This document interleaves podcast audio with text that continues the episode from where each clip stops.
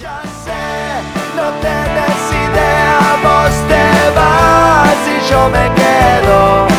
Solo voy a perdonarte porque otra cosa no quiero.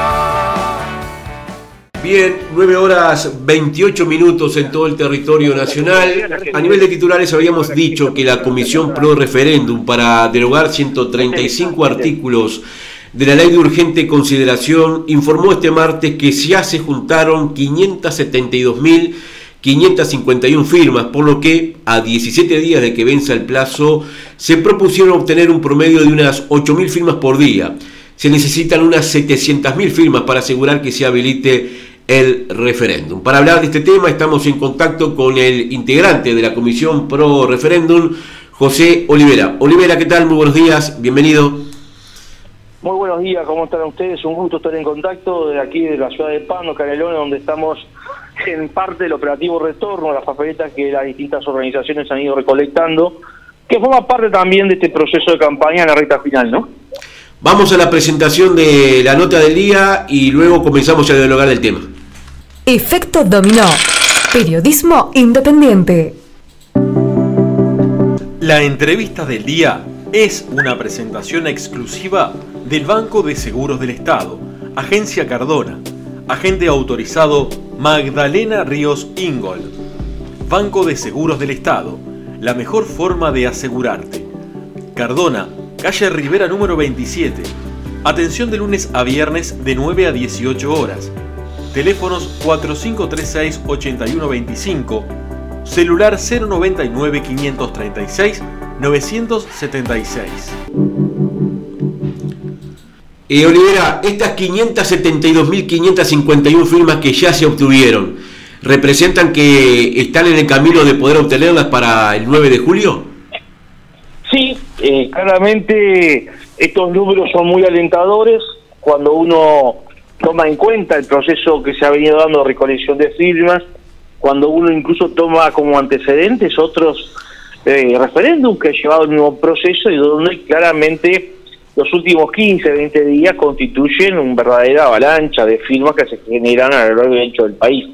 Incluso un dato importante, yo recién se lo decía aquí en la ciudad de Pando a un grupo de compañeros donde pasamos a retirar un conjunto importante de firmas, estamos hablando de firmas que ya están en poder de la comisión, es que fueron no solamente contabilizadas, sino también controladas. Y también sabemos que hay miles de firmas que están hoy, en estos momentos, a lo largo del país, que están llegando que incluso se espera que en los próximos dos días, tres días, ese número de firmas ya esté aumentando considerablemente en función de lo que ha sido el proceso de recolección de firmas en todo el territorio nacional, especial lo que fue el último fin de semana.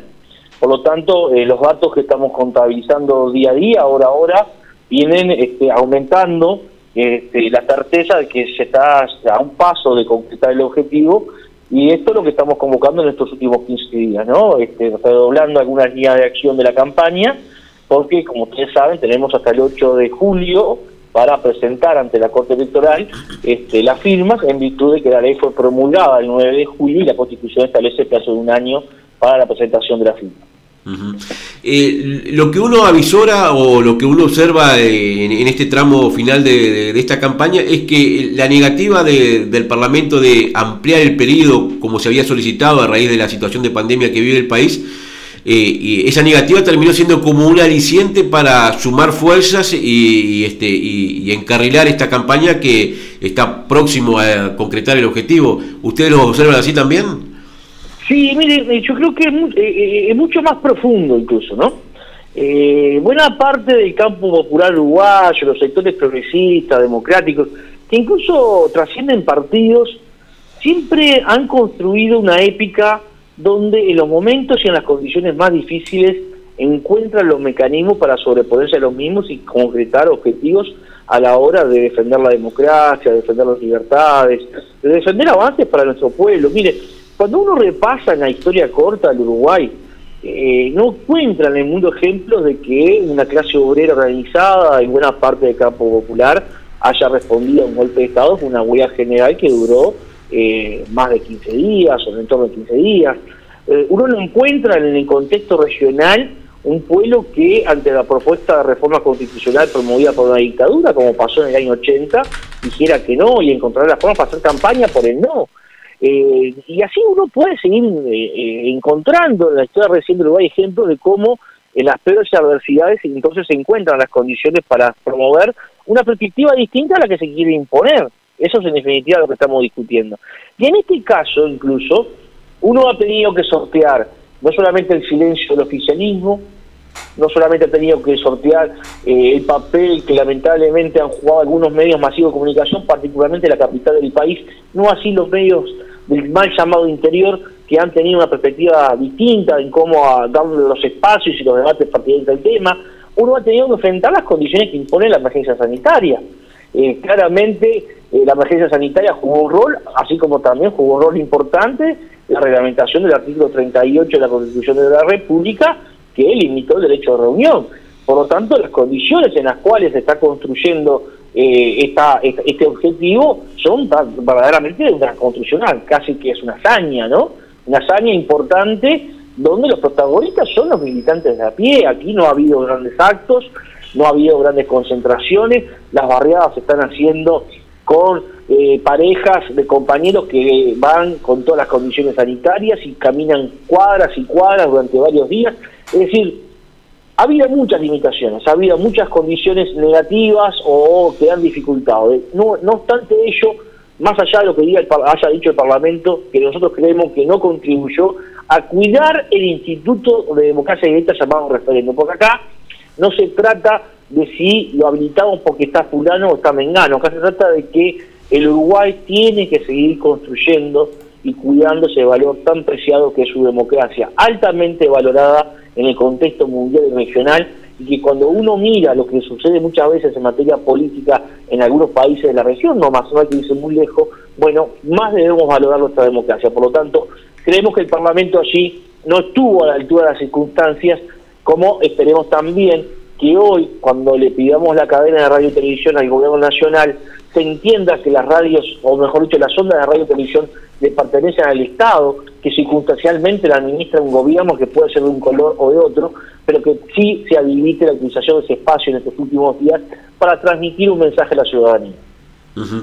Y un, tema, eh, se trata de una ley que fue este, aprobada en tiempo récord eh, en el Parlamento. Esta instancia de habilitar el referéndum lo que procura concretamente es eh, habilitar lo que faltó en la aprobación de esta ley, un debate nacional sobre aspectos centrales de la vida de un país.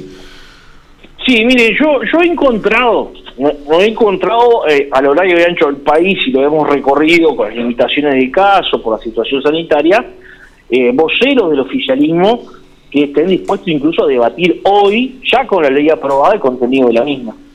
Eh, algunos legisladores incluso eh, en la cortita, en el mano a mano, en, charlas informales, entienden que hasta le faltan elementos para defender algunos artículos que están contenidos en la norma. Entonces, yo creo que el Uruguay se merece, se merece como sociedad democrática que la es, se la merece la propia democracia que hay que cuidar y que hay que fortalecer, que todos aquellos temas que conformaron y conforman hoy lo que es la ley de conciliación, que no tuvieron debate ciudadanos, que no tuvieron debate incluso con participación de las organizaciones sociales más representativas de este país, y que incluso en el propio Parlamento el debate fue muy escaso en términos de los partidos políticos, bueno, esta es la oportunidad que tenemos con el referéndum, de habilitar ese debate. Y después la ciudadanía definirá informada con la información a su alcance si está de acuerdo en mantener estos 135 artículos o está de acuerdo en derogarlos. Esto es lo que nosotros le decimos a muchos blancos y colorados particularmente que están acompañando esta iniciativa. Aquí no se está definiendo si es buena o es mala la ley o si es buena o es mala estos 135 artículos. Aquí lo que se está definiendo con la firma es habilitar la instancia, el mecanismo, la convocatoria general a través de un referéndum. Y que esperemos y deseamos, y en eso vamos a estar comprometidos, de que el debate previo a esa instancia se haga por, con altura, se haga con respeto, se haga con argumentos que permitan este, brindarle a la sociedad uruguaya la información necesaria en materia del contenido de estos artículos. Eh, usted me decía de que eh, en estas horas se va a pedir al gobierno nacional la cadena nacional. Eh, ¿Cómo viene la mano en ese sentido? Sí, sí, miren, sobre las 11 de la mañana, es decir, en algo así como una hora, una hora veinte, eh, una delegación de la Comisión Nacional Pro Referéndum, donde va a estar, entre otros, el compañero presidente del PCNT, el compañero Fernando Pereira, va a estar presentando una solicitud formal al gobierno nacional de utilizar en los próximos días o el espacio que esté disponga la cadena de radio y televisión, porque entendemos que, eh, vuelvo a reiterar, las ondas de radio y televisión son propiedad del Estado, no, no de un gobierno y mucho menos de un particular. Creemos que en el contexto, dadas las limitaciones que ha tenido la campaña para proceder a difundir sus proyectos, su propuesta, por todo lo que hemos venido analizando, debiera ser reconocida que hay una voluntad de más de 500.000 uruguayas y uruguayos que ya han puesto su firma y que en este tramo final lo único que le requerimos son de que se habilite la utilización de ese espacio para llegar al conjunto de la sociedad. Es decir, eso que no se pudo hacer por la emergencia sanitaria, eso que no se pudo hacer por eh, la limitación del derecho a reunión, bueno, se lo habilite tener un contacto con la ciudadanía a través de medio, los medios de comunicación, particularmente la radio y la televisión, y para eso es que se solicita acá al Gobierno Nacional la eh, posibilidad de contar por un espacio de algunos minutos con la cadena eh, de radio y televisión. Eh, Olivera, ¿cuáles son los tres o cuatro aspectos centrales de, esta ley que ustedes consideran es necesario someter a referéndum? Primero que nada, por la forma. Ya lo hemos dicho de alguna, en alguna manera en lo que hemos venido desarrollando esta entrevista. En segundo lugar, una concepción donde se pasa de un Estado que eh, se transforma o es parte de la condición histórica del Uruguay, muy presente en la vida social, económica, cultural del país, a un Estado ausente.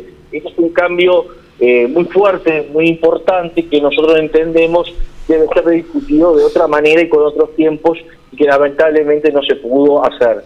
En tercer lugar, el tema de los derechos donde eh, de ciertas libertades, tanto individuales como colectivas, consagradas en elementos constitucionales y legales de Uruguay, hoy se ponen en entredicho, se cuestionan e incluso se retroceden en su contenido en función de algunos artículos que están contenidos en la ley de urgente consideración. Y lo, tercer, y lo cuarto, que me parece que es sustantivo, tiene que ver con un proceso de eh, mercantilización de varios aspectos de la vida social del país que nosotros entendemos, si no se respeta y se inscribe en el marco de una concepción de derecho, lo que hace es generar objetivamente las condiciones para una mayor fragmentación social entre quienes pueden y quienes no pueden acceder a esa, a esa mercancía. Estos elementos que son netamente conceptuales atraviesan sin lugar a duda todos los eh, artículos que están contenidos en la LUC, algunos con transformaciones muy radicales eh, con respecto a lo que ha sido la construcción del pueblo uruguayo en términos de papel del Estado, en términos de papel de las empresas públicas, en términos de respeto y promoción de las libertades individuales y colectivas, en términos de proteger derechos tan desagrados como puede ser el de la vivienda o el de la niñez, que hoy están fuertemente cuestionados en eh, en caso de concretarse la obtención de las firmas y habilitar el, referéndum, eh, ¿hay ya algún mecanismo por parte de, la Comisión de, salida al interior y la generación de debate sobre este tema? Sí, sin lugar a duda que es reproducir con otras características, con otro formato y con otra intensidad tal vez, lo que ya ha venido siendo desde diciembre para acá cuando se lanzó la campaña. Incluso eh, yo diría, algunas organizaciones eh, comenzaron ese proceso ni bien se comenzó a dar difusión al propio anteproyecto. Es decir, generar un debate mano a mano con la ciudadanía. Uno hoy se encuentra, cuando recorre el país, que ciudadanos de distintos partidos, de distintas localidades, de distintas condiciones, eh, con mucho respeto, más allá de que compartan o el planteo, son capaces de sentarse 5, 10, 15 minutos a escuchar argumentos, a intercambiar y a tratar de construir un colectivo, que esa es en definitiva la opción. Ese va a ser el eje de la campaña, el mano a mano con la gente, porque aquí ser presente que no se le está pidiendo a, la sociedad, a los ciudadanos, un voto a cambio de nada, sino que simplemente se está planteando un debate que permita estar informado y a partir de esa información con la que se cuente poder tomar una definición. Bien, José Olivera, integrante de la Comisión Pro Referéndum para derogar 135 artículos de la Ley de Urgente Consideración, le agradecemos esta entrevista y esta comunicación. Gracias a ustedes, ha sido un gusto estar en contacto. Bien, nos vamos al cierre de la entrevista del día. Entrevista del día.